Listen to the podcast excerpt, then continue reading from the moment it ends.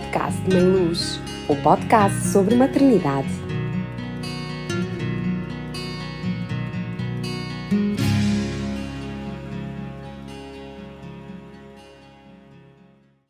Querida Márcia, é tão bom ter-te aqui no meu podcast. Obrigada por teres aceito o meu convite. É para mim uma grande, grande honra. Tenho a certeza que vai ser uma conversa super, super um, animada, super útil também para quem nos está a ouvir. Há sempre pessoas que acabam por se identificar com aquilo uh, que nós às vezes dizemos e o intuito deste podcast é exatamente esse: é criar aqui um momento de partilha, uma conversa leve e que as pessoas, ao ouvir nos um, se identifiquem e que lhes toque no coração. Portanto, dou-te as boas-vindas ao meu podcast e a palavra é toda tua.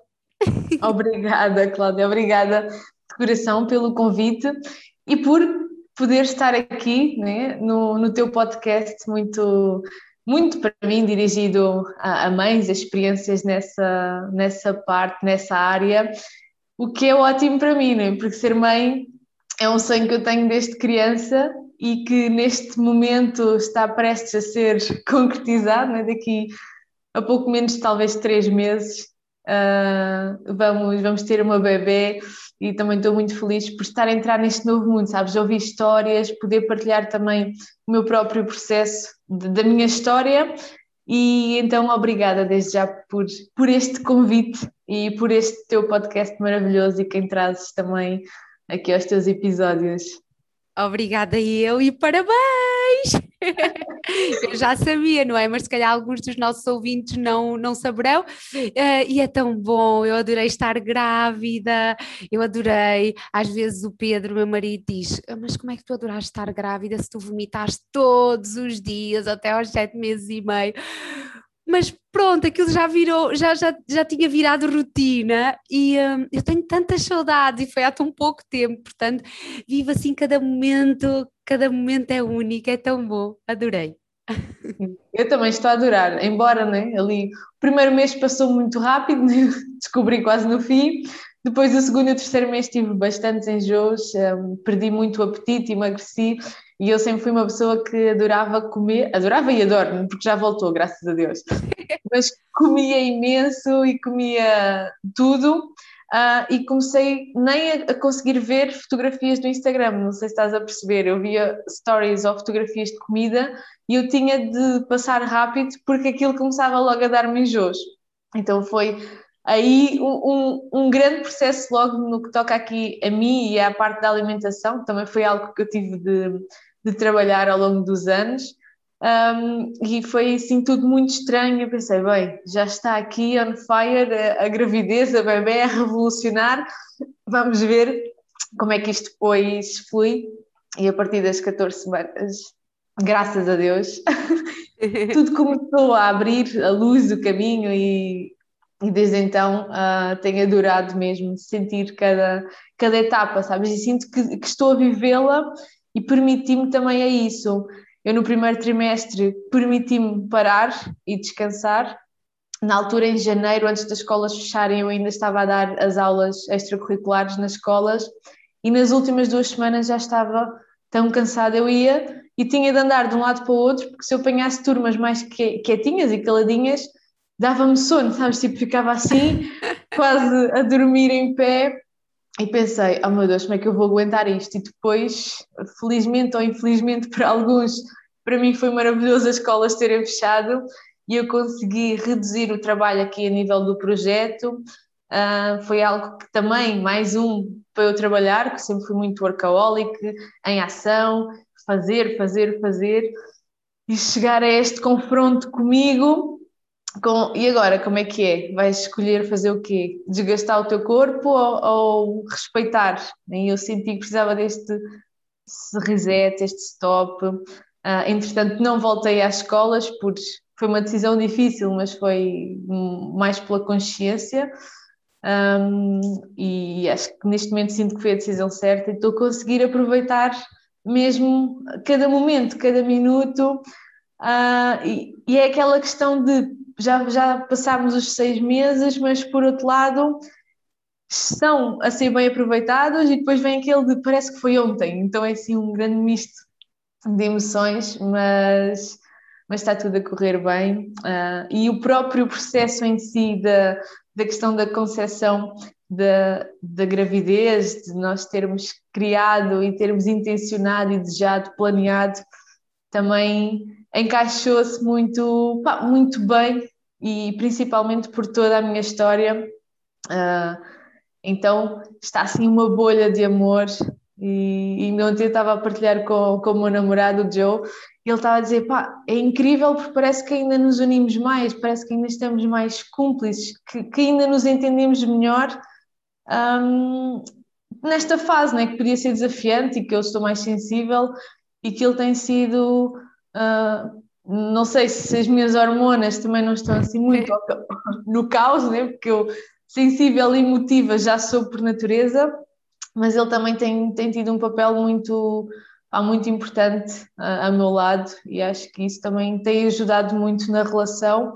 E acredito, não sei o que é que vem, não sei como é que vai ser, é toda uma nova descoberta, né? primeira viagem, como se diz, mas acredito que para a própria relação também é importante sentir esta base, este fundamento, esta fundação, para depois, quando vier o, o bebê, a bebê neste caso, nós consigamos também um, continuar este processo de, de ligação, de encaixe e de perceber que aqui a entreajuda a meu ver, é super importante. Tão bom, sabes que eu estava, estava a ouvir e estava-me a rever nas tuas palavras, porque nós passámos por isso há pouco tempo e estamos a vivenciar, não é? Agora, agora o pós-parto, mas olha, em relação a, aos enjoos, no início hum, eu sempre tive um olfato super, super apurado e continuo a ter, e então aquilo que me fazia mais confusão não era como tu ver a, a, a comida, nem, nem pronto, ver as fotografias da comida, era sentir determinados cheiros. Eu deixei de conseguir conseguir logo desde o início, uh, por exemplo, ir à máquina de lavar louça, sabes? Se tivesse lá a louça ainda suja, que ainda não tivesse lavada, não é? Eu não conseguia sequer aproximar-me. Uh, certos, certos cozinhados, que é o Pedro Cozinha, mas claro, nós sentimos o cheiro, eu fechava a porta da cozinha para não ir para lá e para não sentir o cheiro, mas o cheiro do refogado ou do esturgido, como dizem aqui no Norte, era, era terrível, eu não conseguia tolerar aquilo. Depois, em relação a esta cumplicidade que tu falas, um, efetivamente eu também senti isso. Parece que há aqui um reforçar das bases do nosso amor que depois nos permite avançar para este período um, que é muito desafiante. Pronto, e que eu partilho muito isso na minha página.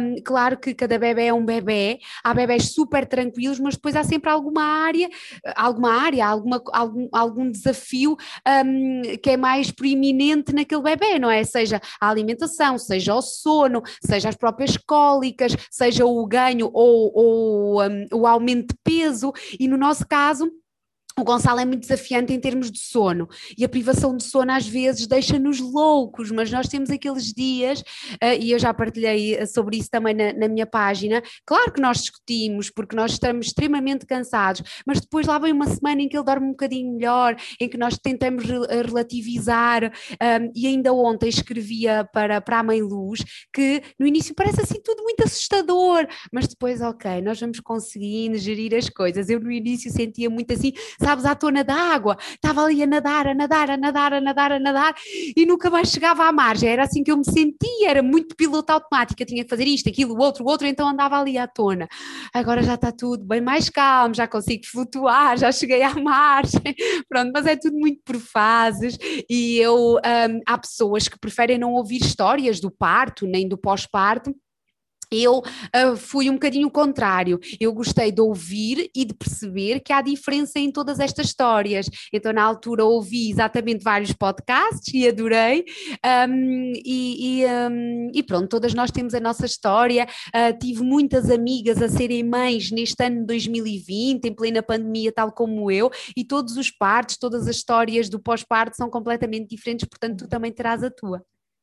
Sim, mas a meu ver, e eu sempre me interessei muito por saber, agora então ainda mais, por isso mesmo, né? porque pelo menos vamos informadas e podemos saber que isto pode acontecer, né? é, é do género, pode existir um pior cenário, pode existir um melhor cenário, pode existir o cenário que é o que tem de acontecer, eu acredito. Ontem eu estava a ler, agora comecei a ler livros né, de maternidade, que não Sim. fazia parte da minha área, e ontem estava a ler um capítulo que falava sobre a questão do parto, e depois eh, dizia lá as opções, a questão da epidural, de poder nascer com auxílio, com as ventosas e assim, e eu, dentro de mim, estava naquela questão de, ok, se isto tiver de acontecer, é aceitar, porque acima de tudo está a minha relação, né, a minha saúde e a do bebê. Um, então, perceber que isto não faz sentido, mas se em último caso tiver de ser, ok, vou, vou ceder, largar um bocadinho estas barreiras das crenças, né? porque quero um parto em casa, e ah, ótimo, eu adorava, mas sei que perante também o meu historial e coisas que, que eu já vivi e que se passaram, que podia ser desafiante. Então, se calhar é mais seguro ir para o hospital e está tudo bem. Um, e, e, ter esta flexibilidade aos momentos. Então, eu, eu, gosto de ler por isto, por saber o que é que acontece com umas mulheres, e depois perceber o que é que acontece com outras, e amigas minhas, né, que é umas que, ai que horror, tive horas e horas, e outra, ai eu cheguei lá, olha, tinha já outro, nem dei por nada, nem duas horas estive lá, eu assim, ótimo, boa. E eu própria vim de um processo de nascimento de horas e horas. A minha mãe teve mais de dois dias em trabalho de parto. E, então a minha, a minha própria história já é assim. Mas eu penso sempre, não, mas esta bebê pode ser diferente, pode escolher viver de forma diferente. E eu acredito que está tudo alinhado, né? portanto também acredito que, que ela já tem aqui o seu, a sua escolha de como vem ao mundo e como as coisas vão ser. Uh, e este confiar na vida depois também me permite trazer mais leveza quando eu começo a pensar nas questões do medo, né? o que vai acontecer, o parto, que dramas, uh, vem por outro lado aquele não, Márcia confia, o que tiver de ser, vai ser. E isto traz-me um equilíbrio e uma estabilidade emocional muito boa e acho que é isto que tem também suportado a gravidez e, e mesmo desde o momento da concepção que eu tive muitos medos, porque eu passei por um processo de quase três anos de amenorreia, quando deixei de tomar a pílula, tive muitas questões que supostamente podia ter todos os problemas, uh, mas que não conseguiam chegar a nenhum. A única coisa que detectavam eram micro um, poliquistos nos ovários, mas que disseram isto não é, não podemos considerar nada porque não é nada relevante, é super pequenino e que foram desaparecendo quando eu comecei a fazer depois um, a parte da osteopatia, de naturopatia, terapias alternativas, uh, foram desaparecendo e ninguém chegava ao que é que eu tinha. Na realidade, eu, a, a mim, autoanalisei-me como tudo emocional e tudo coisas que aconteceram no passado e que se transformaram daquela forma no meu corpo, né? principalmente um, o desligar que eu tinha entre mim e o meu corpo. E eu precisei, se calhar, daquele abanão de passar por tudo aquilo para perceber que é importante conectar-me comigo, com o meu corpo. Uh, e depois, o ano passado, ano, sim, em janeiro do ano passado, quando me voltou a menstruação, foi uau, sabes, tipo aquela luz de é seguro voltar a ser mulher e eu mereço, eu mereço isto. Então eu dei um novo significado, aquilo foi tipo um renascer de mim enquanto mulher.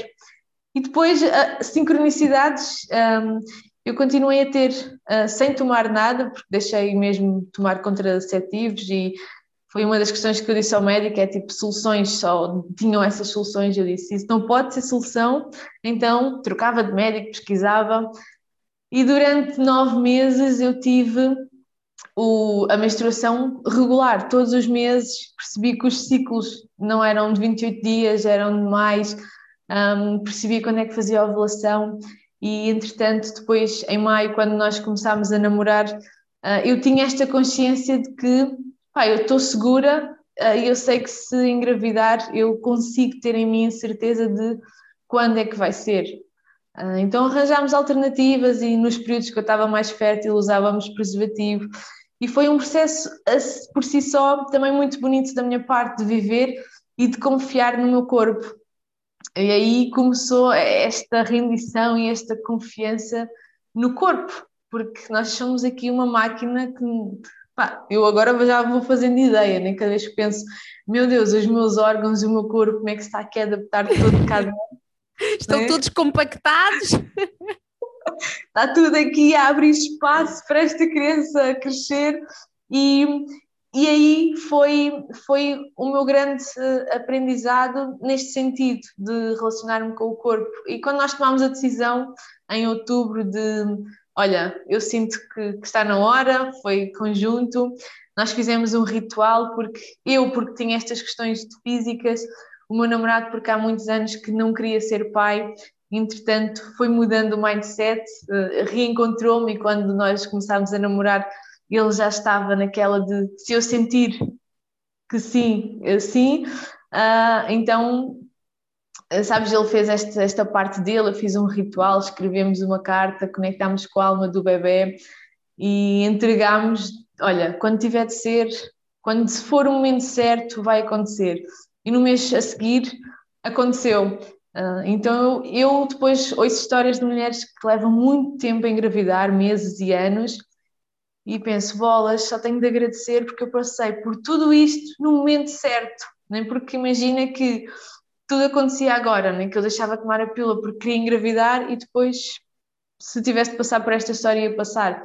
Então eu sinto que, que é mesmo trazer esta confiança da vida àquilo que realmente tem de acontecer, acontece. E muitas vezes as preocupações que, que se têm, que a mente cria, um, só, só criam obstáculos, né? e então foi assim um grande processo de entrega de rendição, de olha, está aqui, a intenção está lançada, está co-criado, quando tiver de ser o momento será.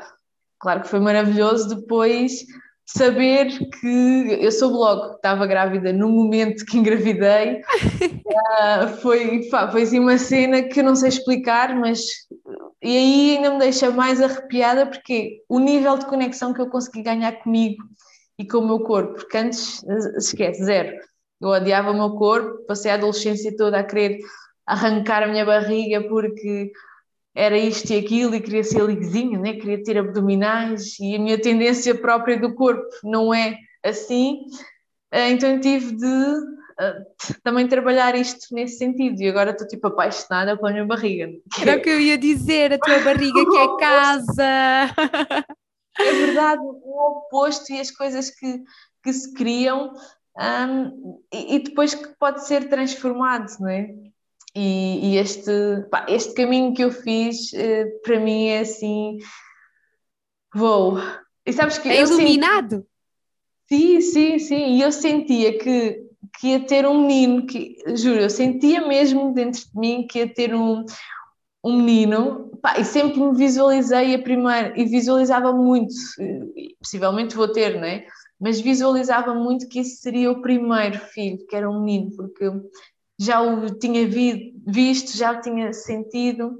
Ah, e pensava claramente que era um menino, portanto, até eu saber que era uma menina, foi tipo, é um menino, vem um menino, e já tinha nome, já se chamava pelo nome, e depois, ah, o que é que aconteceu? Ah, o que é que aconteceu?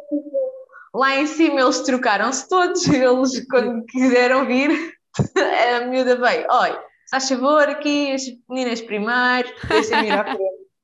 Muito nós bom! Brincamos, nós brincamos muito com isso, sabe? Até aqueles típicos testes da agulha que se faz.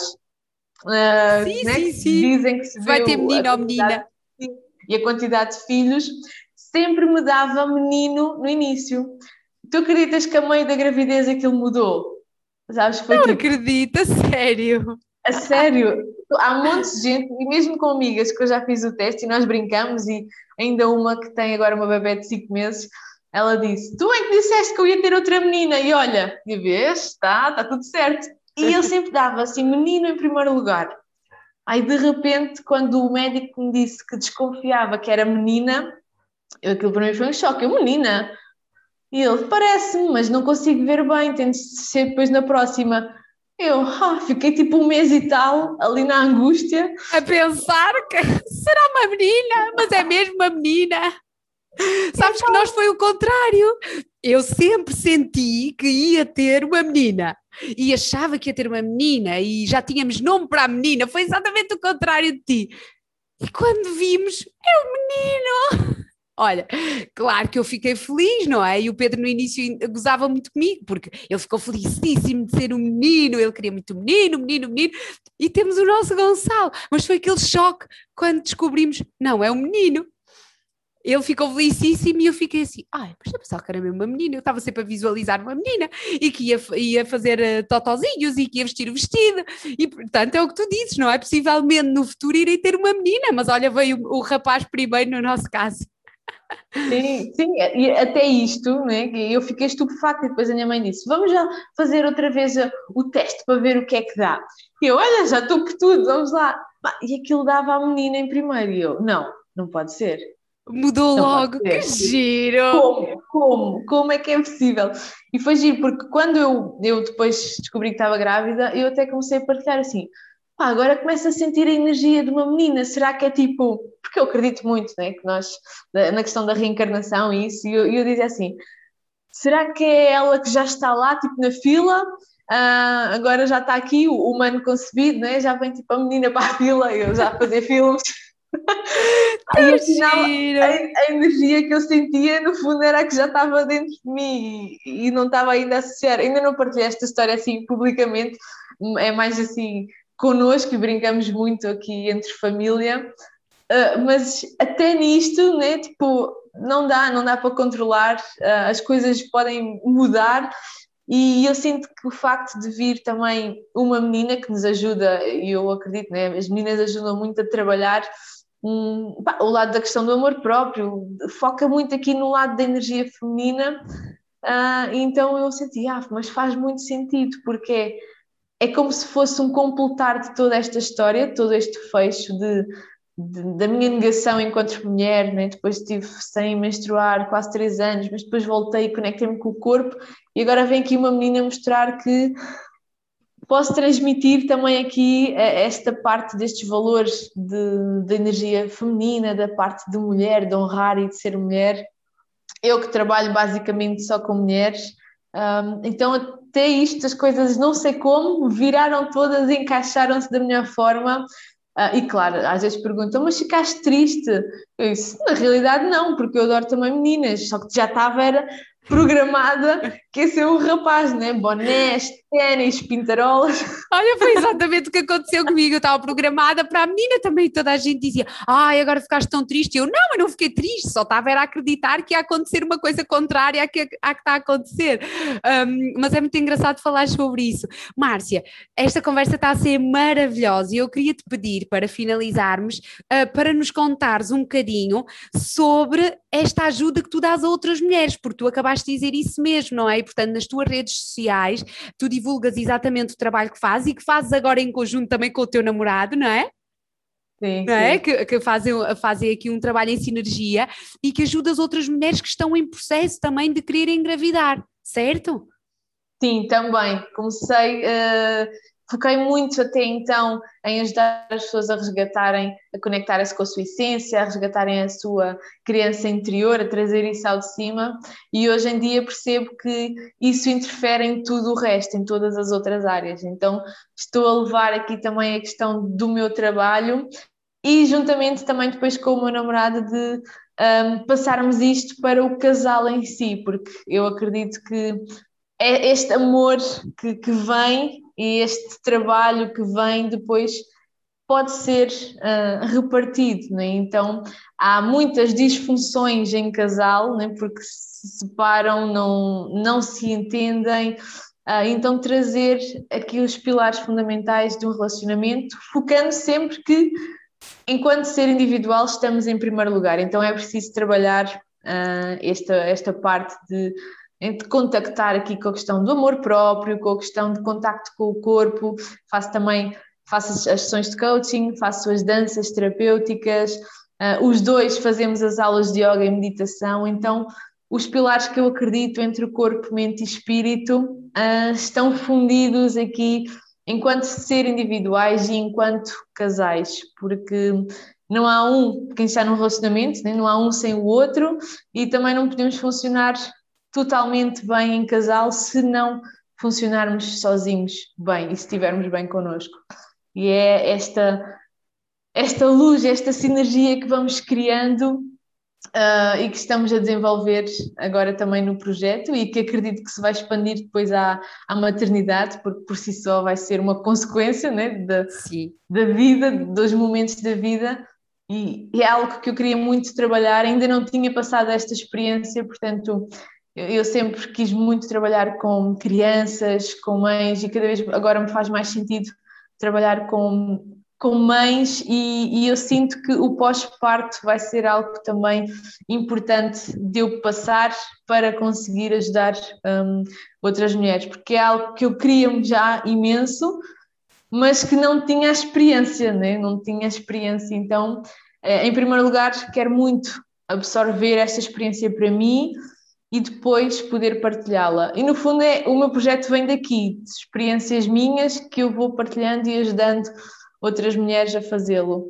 Portanto, o rumo vai sendo diferente, também porque eu própria estou a ser diferente e cada vez mais sinto que é importante trazer esta uh, funcionalidade da família, do casal, do homem, da mulher, das duas energias e fundirem-se aqui uh, para receber um bebê e para criar também e educar um, uma criança.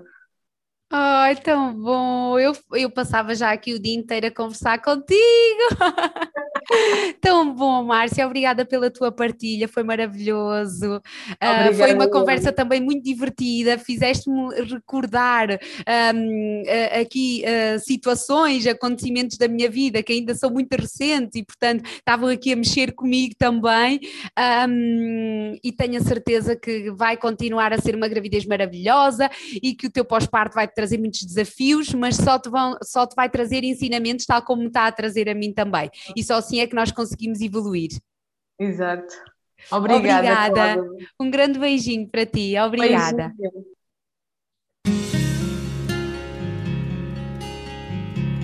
Podcast Mãe Luz, o podcast sobre maternidade.